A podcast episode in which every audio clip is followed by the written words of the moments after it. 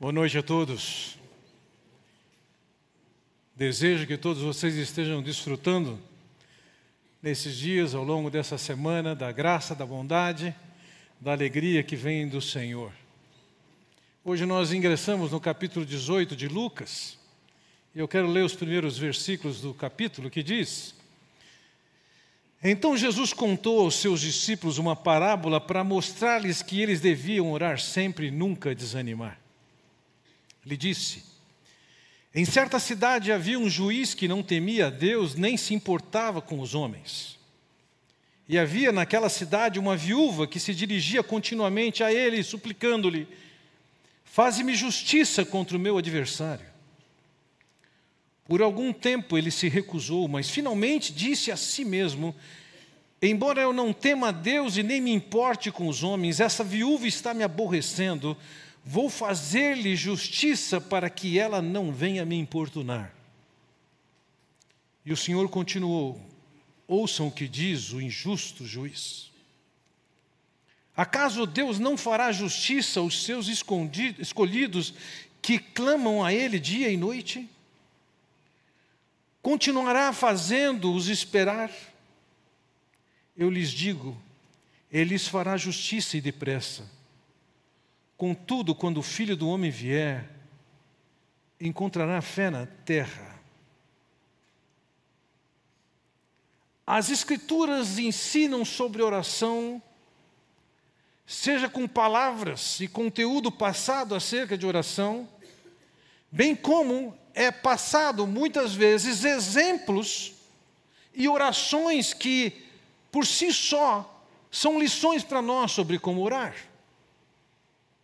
Se nós passarmos, e nós vamos fazer isso rapidamente, uma sobrevoada na, na, na área de oração dentro da Bíblia, nós vamos perceber um Abraão orando para que Ismael fosse o seu herdeiro.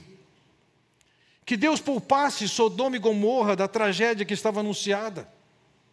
Para que curasse Abimeleque que seu servo tivesse sucesso na viagem em busca de uma esposa para Isaac. Nós encontramos Jacó orando por livramento.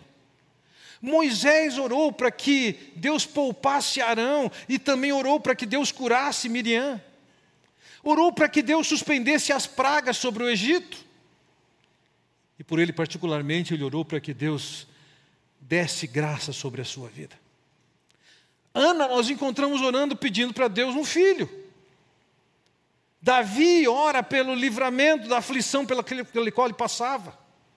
Orou pela recuperação do seu filho que estava doente. Orou para que Salomão subisse e assumisse o trono. Orou pedindo por perdão. Encontramos Elias e Eliseu orando a Deus para que Deus trouxesse de novo à vida um filho de duas mulheres diferentes. Ezequias orou para que Deus poupasse a sua vida. Jonas orou para que Deus o livrasse do afogamento. Jó orou pelo perdão dos amigos que o acusavam injustamente. E por aí nós vamos olhando nas Escrituras: Davi, Daniel, Ezequiel, Esdras, Ezequias, Josué, Moisés, Neemias, Samuel, Salomão todos eles orando pelo povo de Israel. Oraram também por questões pessoais. Entramos no Novo Testamento e vemos o Senhor Jesus Cristo orando pelos seus discípulos, orando por Pedro, orando para que Deus perdoasse as pessoas que o levaram à crucificação, dizendo eles nem sabiam o que estavam fazendo. Mas também orou pelas crianças que foram levadas a Ele. Temos registros ao longo do Novo Testamento de Paulo orando por Filemão, por Timóteo, pelo pai de Públio, pela salvação de Israel. E tantos outros oraram por libertação, como Filemão orou por Paulo, como a igreja orou por Pedro. Pedro orou para que Dorcas fosse ressuscitadas. João orou pela saúde de Gaio. Várias igrejas oraram por Paulo, Paulo orou por várias igrejas, Epáfras orou pela igreja de Colossos, Pedro e João, para que os samaritanos recebessem o Espírito. As Escrituras ainda afirmam que nós temos que orar pelas nossas autoridades civis, que temos que orar pelos descrentes, que temos que orar pelos crentes, por todos eles. E que nós devemos orar pelos descrentes que nos perseguem. Não faltam orações na Bíblia. Não faltam assuntos dos mais corriqueiros dos mais triviais aos mais nobres e que eram bem para a nação. A passagem que eu acabei de ler para vocês é uma dessas clássicas passagens sobre oração, que, perdoe-me, na minha opinião, tem sido extremamente mal interpretada pela Igreja do Senhor. E eu gostaria que nós dessemos quatro passos calculados para estudarmos essa passagem e entendermos qual é a mensagem do Senhor Jesus Cristo aqui. E para isso eu quero olhar com vocês para o primeiro passo, que é qual era a intenção do Senhor ao contar essa parábola. Nem todas as traduções trazem, como está muito evidente nessa que eu lhes apresento, um então começando no texto. Então Jesus contou aos seus discípulos uma parábola para mostrar-lhes que eles deviam orar sempre e nunca desanimar. Se essa passagem fosse um texto autônomo, Poderia ser então que ela significasse o sentido que tantos querem dar, de que para que se obtenha alguma coisa de Deus, nós temos que insistir com Ele. Mas observe, na língua grega, o texto começa, é a forma grega, a segunda palavra é uma discreta palavra de duas letras, de, que é uma conjunção que pode ser levemente adversativa, mas comumente usada como uma aditiva. Então nós não podemos olhar esse texto de Lucas 18 independente do que aconteceu no capítulo 17. Porque do contrário, nós vamos dar um sentido independente e ele está atrelado. Por isso que nessa tradução diz: "Então Jesus contou a parábola" diante da circunstância e da mensagem anterior, então ele vai contar o que está aqui. Lembremos, tanto os judeus quanto os cristãos tinham uma visão equivocada sobre a vinda de Cristo. Eles aspiravam à vinda do Messias e que ele chegasse, os libertasse de Roma, estabelecesse o seu poder em grande glória, humilhasse e vingasse seus inimigos.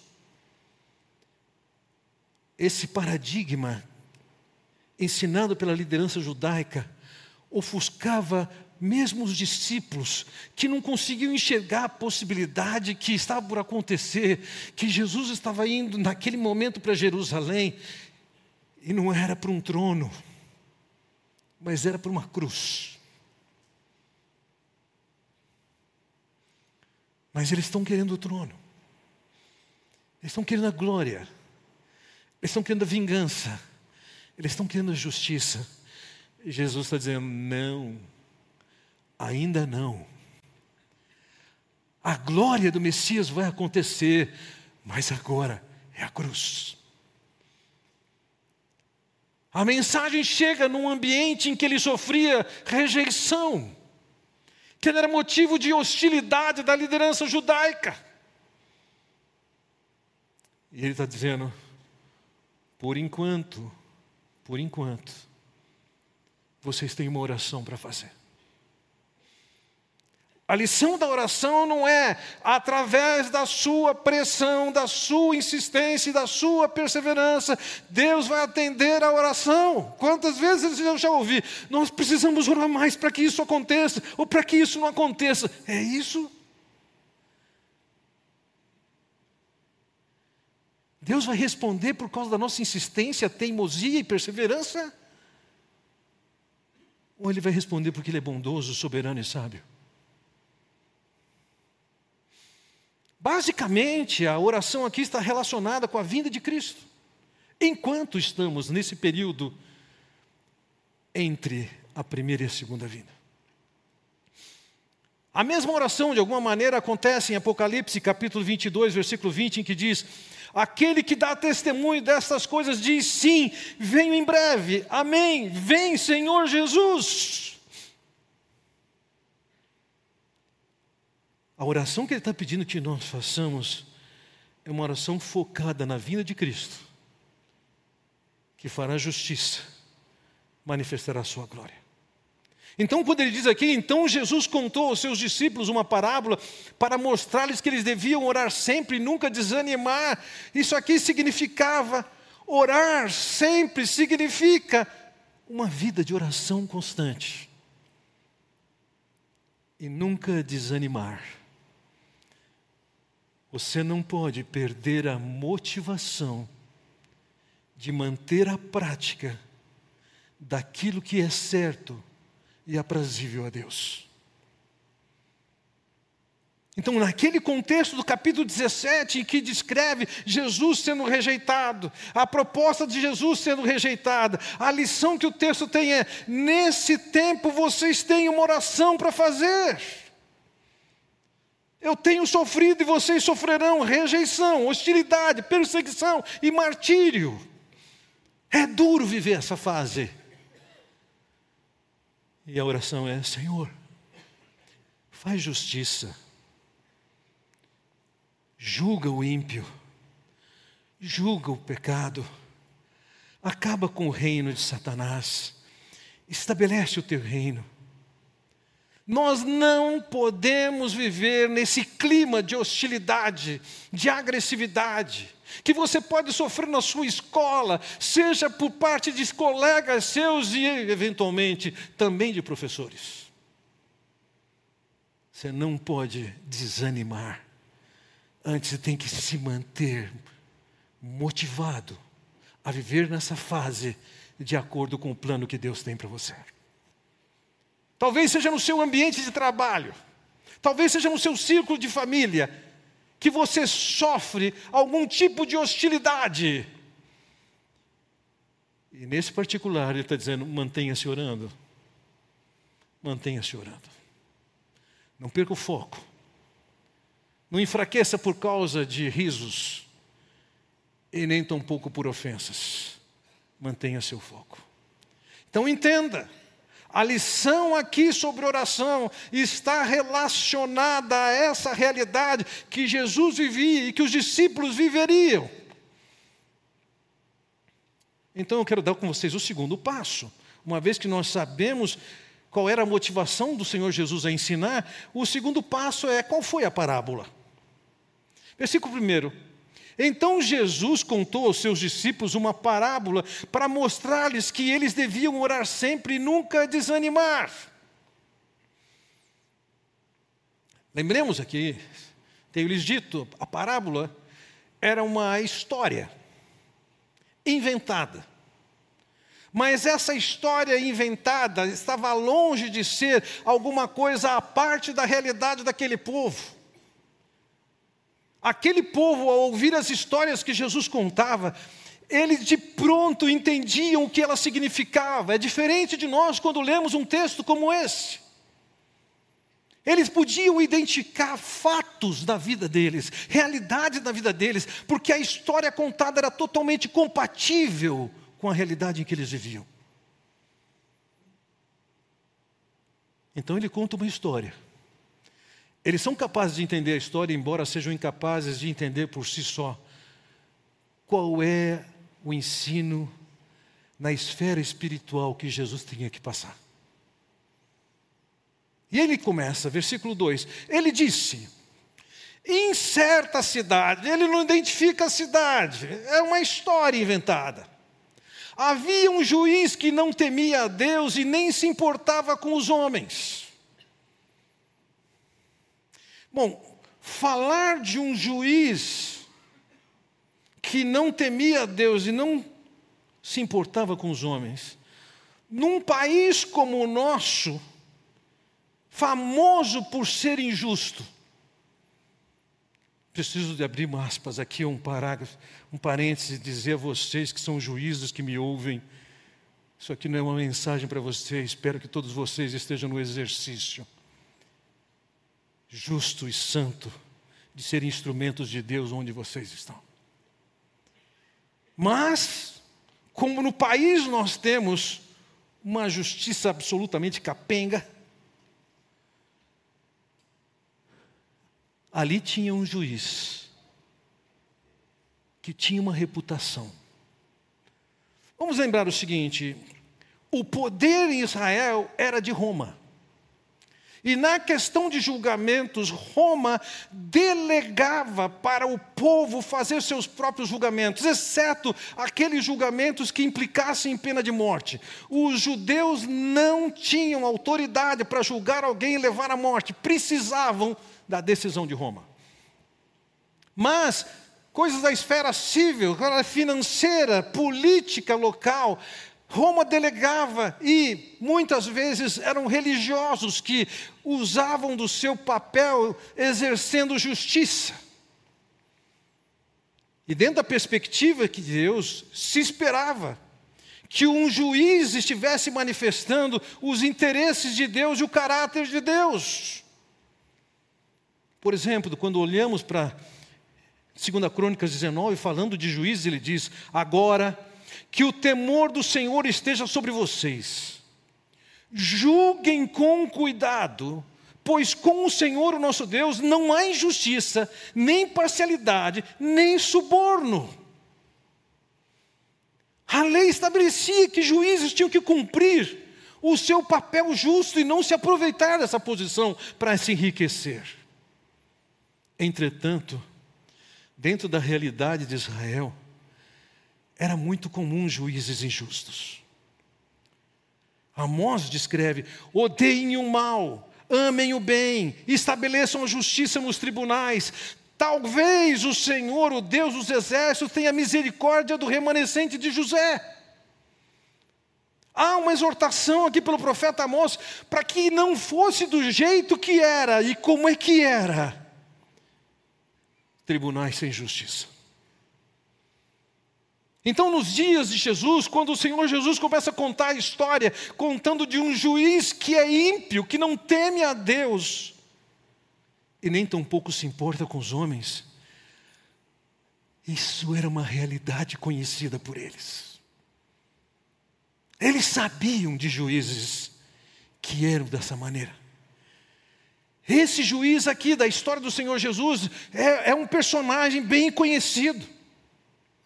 Ele tinha duas características, veja, ele não temia a Deus, isto é, ele negligenciava o primeiro de dois mandamentos que resumiam toda a lei: amarás o Senhor teu Deus sobre todas as coisas. Ele ignorava isso. Ignorava o segundo mandamento: e amarás o teu próximo como a ti mesmo. Ele não se importava com ninguém.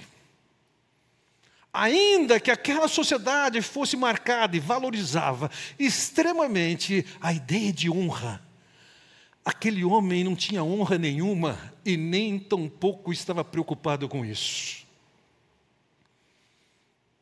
Não queria saber da opinião de Deus, não queria saber da, da, da opinião das pessoas. Ele era um juiz imoral, que não tinha nenhuma reverência nenhuma adoração, nenhuma compaixão e nenhuma simpatia pelo povo. Em síntese, aquele homem era indiferente aos dois mandamentos que a lei estava. Entendo.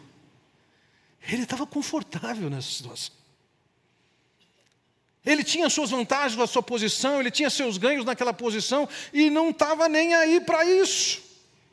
Mas, no versículo 3 diz: E havia naquela cidade uma viúva que se dirigia continuamente a ele, suplicando-lhe: Faze-me justiça contra o meu adversário.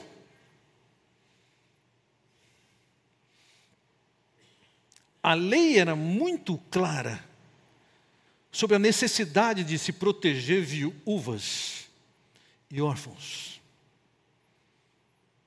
Eles tinham que ser livres da opressão.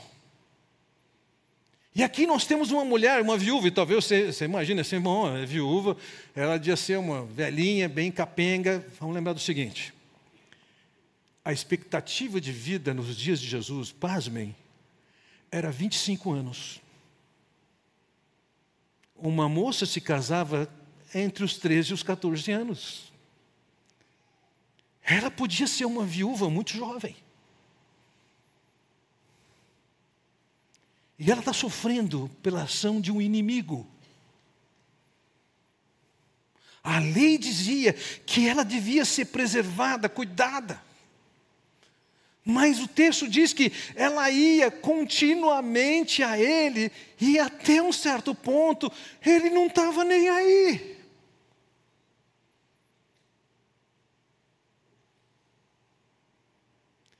Ela queria justiça. Ela tinha um opressor, um inimigo que pesava a mão sobre ela. E aquela sociedade extremamente centrada no homem não liga para ela. A corte era cercada de homens, era comandada por homens, mas ela não tem essa chance. Ela é uma viúva. Ela não tem um marido que a ame e que a proteja. Ela tem um opressor. Ela não tem um juiz que defenda a sua causa, que se importe com a sua causa. Aparentemente, nem filhos para ajudá-la ela tem. Não amada, só, indefesa, sem poder, sem ajuda, sem cuidados, eu ouso dizer, ela estava desesperada. E a sua ação era ir continuamente ao juiz. E de alguma maneira, isso mexeu com o juiz. Veja o versículo 4 nos diz: Por algum tempo ele se recusou mas finalmente disse a si mesmo: Embora eu não tema a Deus e nem me importe com os homens.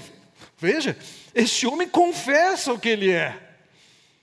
Que ele negligencia o primeiro e o segundo mandamento, que ele negligencia a função que ele ocupa, que é defender a causa de alguém.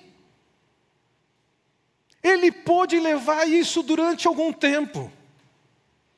Ele pôde se recusar a atender, ele estava indiferente a isso. Mas de alguma maneira a insistência dessa mulher de voltar para aquele juiz e insistir com ele começou a incomodá-lo. E ele se reconhece como ele é, e reconhece que aquela situação ele não tem controle. Diz o versículo 5: Esta viúva está me aborrecendo. Vejam, Naquela sociedade, os homens comandavam todas as coisas e as mulheres ficavam à margem. Entretanto, mulheres eram tratadas com honra, com respeito. E esse era o caso dela. E essa honra e respeito que era dedicado a uma mulher, era dedicado com um nível de tolerância que não acontecia com um homem. Então essa mulher está tendo uma ação recorrente de pedir socorro, me liberta do meu inimigo, do meu adversário. O juiz não faz nada e ela fica insistindo, insistindo, insistindo. Se fosse um homem, ele poderia ser mais duro. Com uma mulher, não. E não é que a insistência da mulher acabou fazendo com que ele caísse em si pensasse: eu tenho que fazer o que eu devo fazer. Não, o texto diz o seguinte: vou fazer-lhe justiça para que ela não venha me importunar. Ela não estava preocupada com as determinações de Deus e o papel que ele tinha a exercer nem ele desenvolveu algum tipo de compaixão por aquela mulher destituída de qualquer proteção. mas ele não estava aguentando o incômodo que ela lhe causava de constantemente pedir que, ela, que ele fizesse justiça. E esse incômodo leva-o a considerar quem ele é e o que ele pode fazer para ele se livrar do incômodo. Ele não está sensível a Deus e nem tampouco àquela mulher. Ele está sensível a ele. Veja, a lição que ele começa a dar aqui, seguramente não é de que nós devemos fazer como aquela mulher que perante um juiz injusto se possa obter através do embaraço e do constrangimento de Deus. Naquele caso em particular, nós encontramos um homem que não sabe lidar com o constrangimento que ela está impondo a ele naquela ocasião. Ela era uma mulher. Ela merecia e era honrada e era respeitada. Delas era natural, para elas era natural se dedicar a um nível de tolerância. Mas a sua insistência estava cansando, talvez constrangendo, talvez se sentindo envergonhado. E ele resolve fazer alguma coisa alguma coisa para aliviar a si mesmo. Contada a história, eu quero dar o terceiro passo com vocês, é qual é a interpretação da parábola? O texto do versículo 6 nos diz: E o Senhor continuou, contou a parábola e agora ele começa a explanar qual é o sentido dela. Ouçam o que diz o juiz injusto. E de alguma maneira é estabelecido um paralelo entre aquele juiz injusto e o juiz justo que é Deus.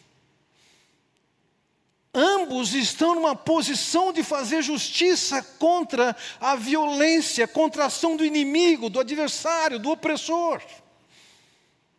Assim como aquele juiz tem condições de cuidar da causa daquela mulher, ele está lidando com o fato de que Deus tem como lidar com a causa do seu povo que sofre ou sofrerá opressão por causa da fé em Cristo.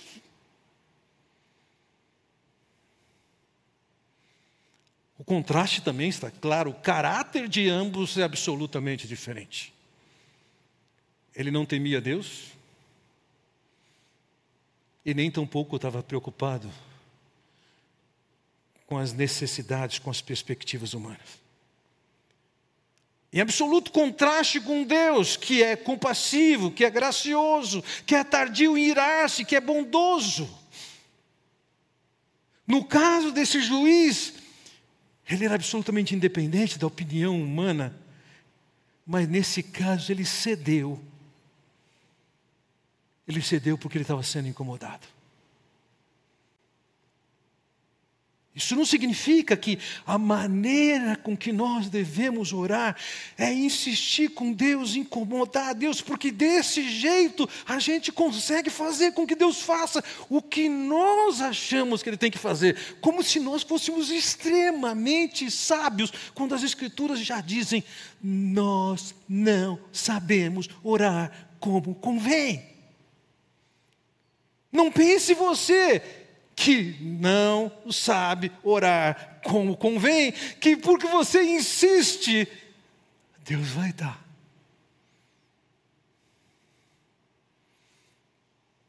Existe uma semelhança, ambos os juízes, aquele homem da história e Deus, estão na posição de fazer justiça diante da opressão. Aquele juiz para aquela mulher que sofria opressão e o Deus dos céus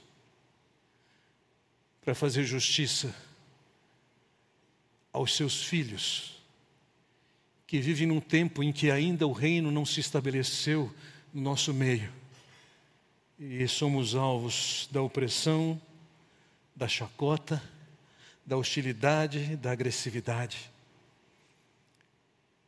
E quando nós vivemos isso, nós devemos voltar para Deus e orar, dizer: Volta, Senhor, volta, faz justiça.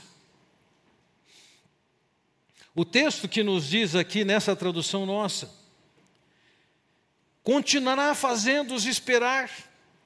Em outras traduções tem um sentido discretamente diferente. Por exemplo, a nova versão transformadora diz: continuará a adiar a sua resposta.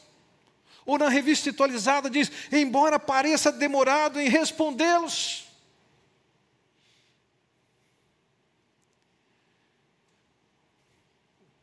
Você pode sofrer ações de opressão, de injustiça, de gozação, de provocação, de riso por causa da sua fé em Cristo. Mas nessas circunstâncias, você deve orar sempre e não se deixar desanimar. Você não pode perder a motivação. Senhor Jesus, volta. Faz justiça a mim. Olha o que eu estou sofrendo. Senhor, volta. Faz justiça a esses que estão fazendo injustiça contra nós. Senhor, nós sabemos que o Senhor é paciente, mas que o Senhor ouve as nossas reclamações. Senhor, parece tão demorado isso, mas nós estamos esperando que o Senhor haja. E a nós cabe ter paciência com a ocasião dessa resposta. Anos atrás eu perguntei para dois adolescentes o seguinte: se Deus aparecesse e lhe pedisse uma sugestão do que ele deveria fazer, o que, que você diria? Um deles cobriu a cabeça assim: Deus me livre como se dissesse assim: não quero dar sugestão para Deus. Mas a outra pessoa, com uma igual reverência, disse: Por que demora tanto em fazer justiça? Faz logo. De alguma maneira a pessoa percebia ou sofria a hostilidade por causa da sua fé. E o texto está dizendo: nessas circunstâncias, você deve orar para a ocasião em que Deus haverá de responder. Aquele juiz ímpio pode não responder à oração, à solicitação, mas nós temos um Pai que é justo, reto juiz, a quem nós podemos clamar que faça justiça. E aqui o texto está dizendo: ele fará. Ele está esperando a ocasião. Talvez ele esteja esperando a ocasião para que você aprenda a lidar com isso. Talvez você tenha que esperar, porque Deus está esperando que algumas pessoas mais se arrependam e se convertam. Mas acabado o período que Deus tenha estabelecido, Ele vai julgar. Ah, mas vai demorar. Alguns de vocês se lembram da, de uma certa ansiedade que tinha nos anos 90, com a aproximação do ano 2000. Que é que vai acontecer? Eu olho para trás e vejo assim, já se foram 23 anos depois do ano 2000. E eu olho para frente, quantos anos Deus tem para mim, é problema dele. Mas eu penso, nossa, metade desse tempo eu chego nos 80. Uau! O tempo voa. Você pode achar demorado. Aliás, o que são 20 anos, 40 anos, da perspectiva da eternidade? Você vai olhar para trás e falar: foi nada. Eventualmente eu leio e vejo alguma notícia que me traz uma tristeza e na sequência, na sequência eu me consolo. Cristãos sendo presos, injustiçados e até mortos por causa da fé. É lógico que eu não me alegro. E essa, esse ensino sobre oração é justamente nessas circunstâncias. Mas, por outro lado, eu me consolo quando eu olho para as bem-aventuranças que diz: Bem-aventurados, quando por minha causa, por causa do meu nome, vocês sofrem essas coisas. Então, ainda que eu possa enxergar uma injustiça entristecedora, eu tenho que me alegrar com a alegria e felicidade destes que serão devidamente consolados por Deus.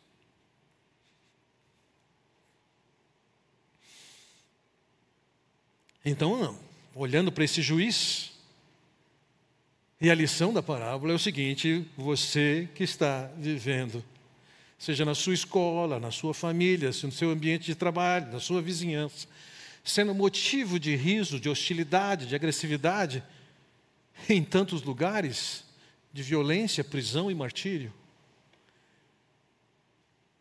Ore a Deus continuamente. Faz justiça, Senhor.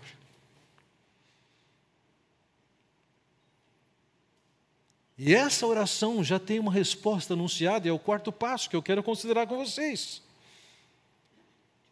é a Inquisição. Versículo 8: Eu lhes digo, ele lhes fará justiça e depressa. Contudo, quando o filho do homem vier, encontrará fé na terra. Da perspectiva do filho de Deus que está sofrendo algum tipo de violência, de injustiça, ele está dizendo o seguinte: Deus vai fazer justiça depressa. Pode não ser no seu tempo, para você pode parecer uma eternidade, mas não é uma eternidade. São 5, 10, 20, 30 anos que à luz da eternidade não são nada. Essas coisas podem parecer demoradas. Por que, que o Senhor não faz justiça já? Ele está dizendo: esse ambiente de justiça, pela oração, tem que manter um foco escatológico. Olhar para frente e clamar: Senhor, volta logo. Senhor, vem logo. Retorna. Coloca as coisas em ordem. Faz justiça a nós. Faz justiça a esses que oprimem.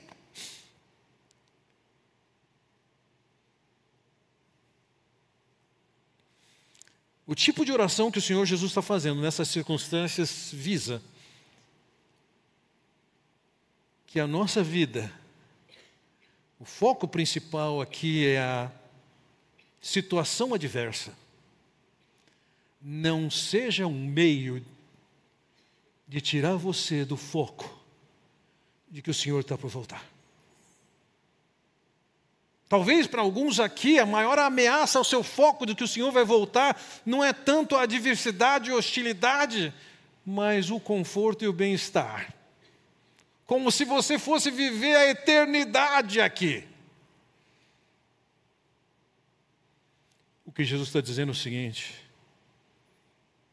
Diante da adversidade, da hostilidade, eu acrescento, diante do conforto e do bem-estar, coloque o seu foco em Jesus. Volta. Retorna. A casa está uma bagunça. A injustiça impera. Vem, Senhor Jesus. Agora veja, ele também diz aqui: Contudo, quando o filho do homem vier, encontrará fé na terra.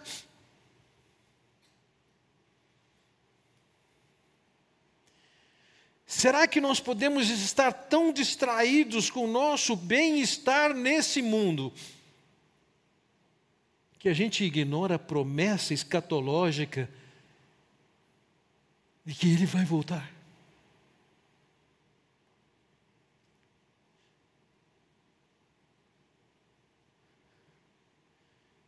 Ele está dizendo o seguinte: o fim não é esse mundo. O fim não é essa justiça. O fim não é seu enriquecimento. O fim não é sua saúde já. O fim está quando o Filho do Homem se manifestar em glória. Foca. Foca nisso. Não fique concentrado nas distrações da opressão, da prosperidade. Foca. Vem, Senhor. Vem, Senhor. Vem, estabelece o teu reino.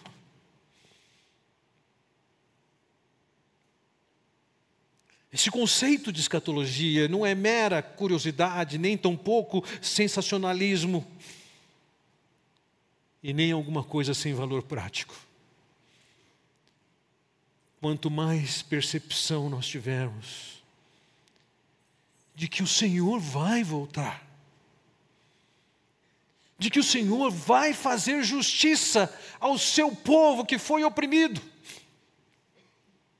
Quanto mais tivermos consciência de que o Senhor há de retribuir pela fidelidade e amor que tivemos por Ele. Quanto mais convicção tivermos de que quando ele voltar, ele lidará com os opressores, ele os colocará nos seus devidos lugares. Quando ele voltar, diz o versículo 8, eu lhes digo, ele lhes fará justiça e depressa.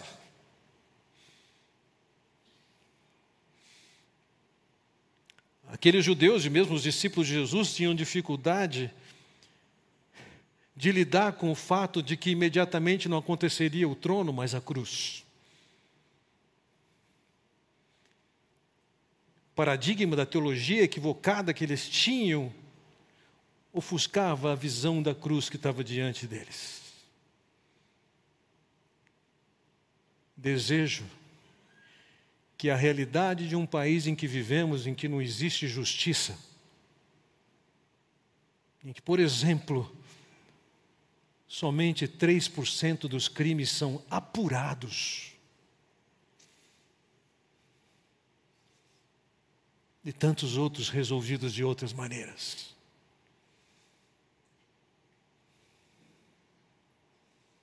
Entenda uma coisa: quando o Senhor se reunir aos seus, Ele fará justiça e depressa.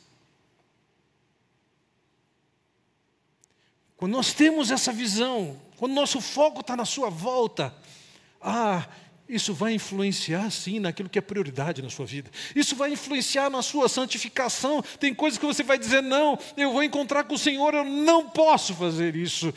Tem coisas que você não faz, você assim, não, ele vai voltar, eu tenho que fazer isso. A visão de que ele está por voltar tem que influenciar na nossa preocupação de levar o Evangelho às outras pessoas.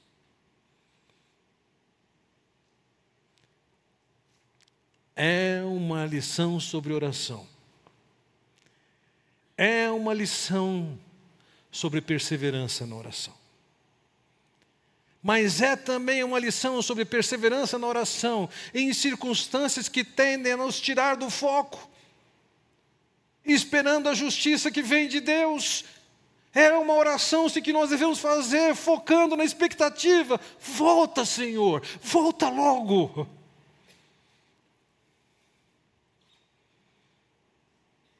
É nesse sentido que você deve orar perseverantemente, mantendo o foco na volta do Senhor. Vamos orar. Ó oh, Pai Celestial, quero te agradecer pela oportunidade que o Senhor nos dá de abrirmos a tua palavra, entendermos as tuas lições sobre oração. Que nós possamos entender que não somos nós que reinamos e que definimos e determinamos o que o Senhor tem a fazer. Mas sim que a tua promessa de que em ocasião oportuna o Senhor fará justiça. De ti nós obtemos os recursos, as orientações. Como é que nós vamos viver nesse período entre a cruz e o trono?